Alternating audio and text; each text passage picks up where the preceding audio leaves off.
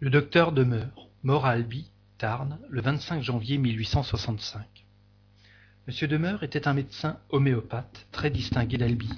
Son caractère, autant que son savoir, lui avait concilié l'estime et la vénération de ses concitoyens. Sa bonté et sa charité étaient inépuisables, et malgré son grand âge, aucune fatigue ne lui coûtait quand il s'agissait d'aller donner des soins à de pauvres malades. Le prix de ses visites était le moindre de ses soucis. Il regardait moins à se déranger pour le malheureux que pour celui qu'il savait pouvoir payer, parce que, disait-il, ce dernier, à défaut de lui, pouvait toujours se procurer un médecin.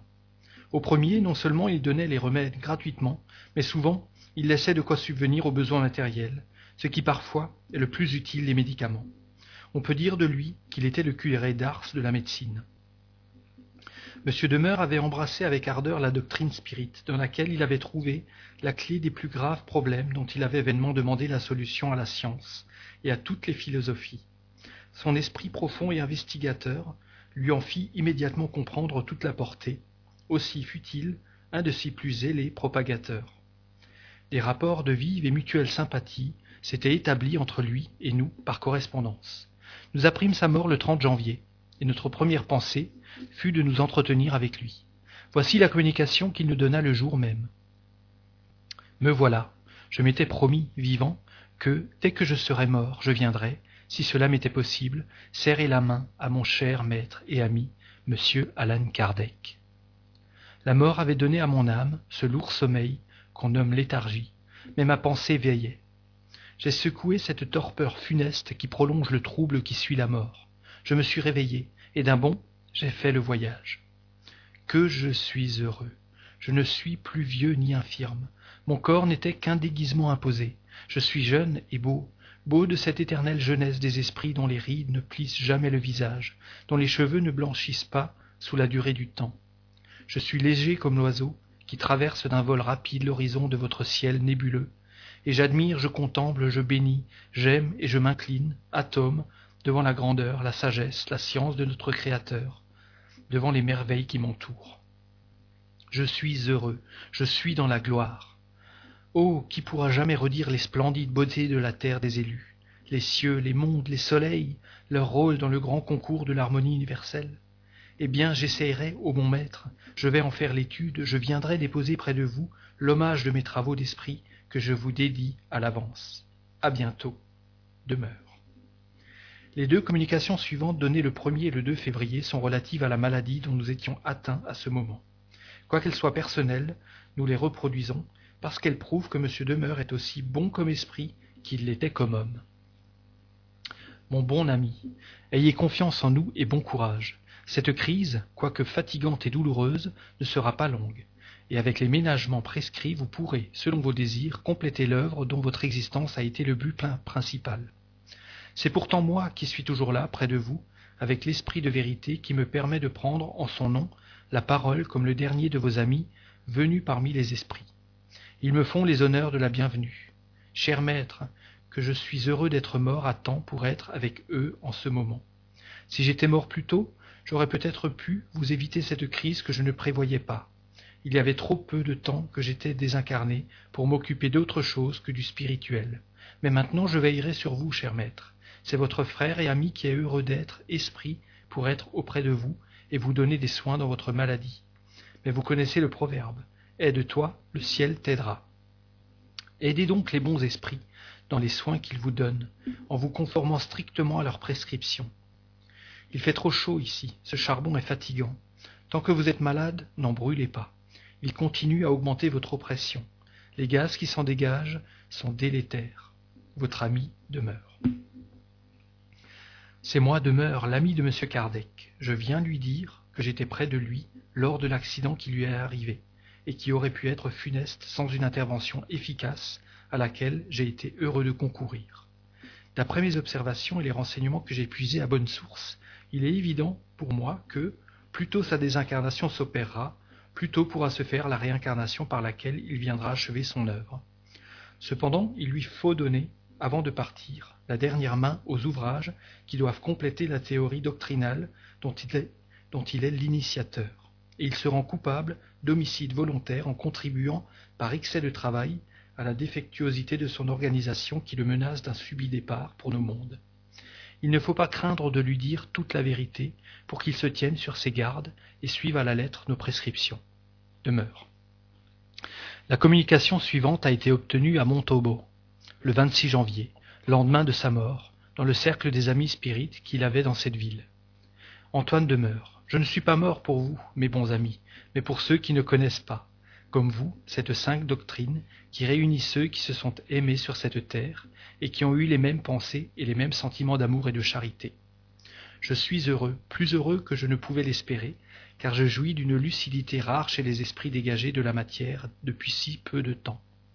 Prenez courage, mes bons amis, je serai souvent près de vous, et ne manquerai pas de vous instruire sur bien des choses que nous ignorons lorsque nous sommes attachés à notre pauvre matière qui nous cache tant de magnificence et tant de jouissance.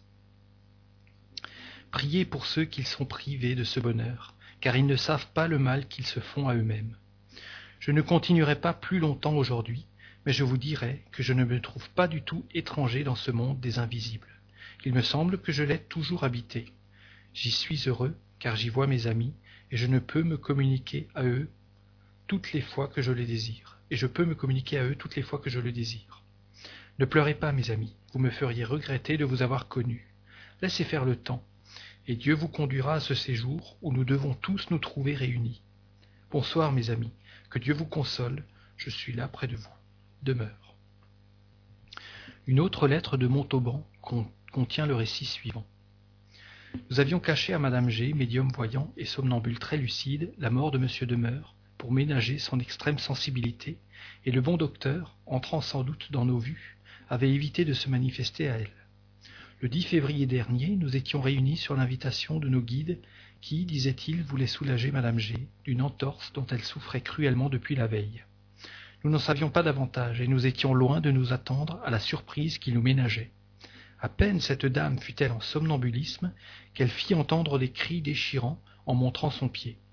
Voici ce qui se passait. Madame G voyait un esprit courbé sur sa, jambe et dont les traits lui restaient cachés. Il opérait des frictions et des massages, en exerçant de temps à autre sur la partie malade une traction longitudinale, absolument comme aurait pu le faire un médecin. L'opération était si douloureuse que la patiente se laissait aller parfois à des vociférations et à des mouvements désordonnés. Mais la crise, la crise ne fut pas de longue durée. Au bout de dix minutes, toute trace d'entorse avait disparu, plus d'enflure, le pied avait repris son apparence normale, Madame G était guérie. Cependant, l'esprit restait toujours inconnu du médium et persistait à ne pas montrer ses traits. Il avait même l'air de vouloir s'enfuir, lorsque d'un bond notre malade, qui, quelques minutes auparavant, ne pouvait faire un pas, s'élance au milieu de la chambre pour saisir et presser la main de son docteur spirituel. Cette fois encore, l'esprit avait détourné la tête tout en laissant sa main dans la sienne. À ce moment, Madame G jette un cri et tombe évanouie sur le parquet. Elle venait de reconnaître M. Demeure dans l'esprit guérisseur. Pendant la syncope, elle recevait les soins empressés de plusieurs esprits sympathiques. Enfin, la lucidité somnambulique ayant reparu, elle causa avec les esprits, échangeant avec eux de chaudes poignées de main, notamment avec l'esprit du docteur qui répondait à ses témoignages d'affection en la pénétrant d'un fluide réparateur. Cette scène n'est-elle pas saisissante et dramatique, et ne croirait-on pas voir tous ces personnages jouer leur rôle dans la vie humaine? N'est-ce pas une preuve entre mille que les esprits sont des êtres bien réels, ayant un corps et agissant comme ils le faisaient sur la terre?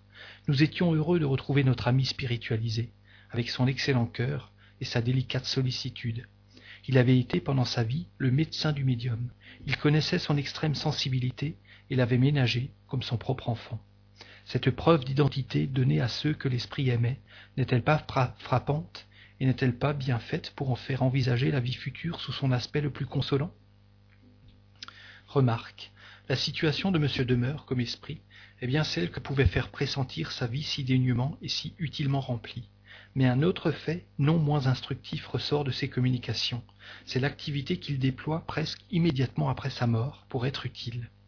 Par sa haute intelligence et ses qualités morales, il appartient à l'ordre des esprits très avancés.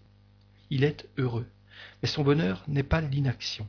À quelques jours de distance, il soignait des malades comme médecin, et à peine dégagés, ils s'empressent d'aller en soigner comme esprit. Que gagne-t-on donc à être dans l'autre monde, diront certaines personnes, si l'on n'y jouit pas du repos À cela, nous leur demanderons d'abord, si ce n'est rien, de n'avoir plus ni soucis, ni les besoins, ni les infirmités de la vie, d'être libre et de pouvoir sans fatigue parcourir l'espace avec la rapidité de la pensée, aller voir ses amis à toute heure, à quelque distance qu'ils se trouvent. Puis nous ajouterons, lorsque vous serez dans l'autre monde, rien ne vous forcera de faire quoi que ce soit. Vous serez parfaitement libre de rester dans une béate oisiveté aussi longtemps que cela vous plaira, mais vous vous lasserez bientôt de ce repos égoïste. Vous serez les premiers à demander une occupation. Alors il vous sera répondu. Si vous vous ennuyez de ne rien faire, cherchez vous-même à faire quelque chose. Les occasions d'être utile ne manquent pas plus dans le monde des esprits que parmi les hommes.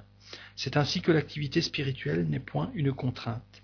Elle est un besoin, une satisfaction pour les esprits qui recherchent les occupations en rapport avec leurs goûts et leurs aptitudes et choisissent de préférence celles qui peuvent aider à leur avancement.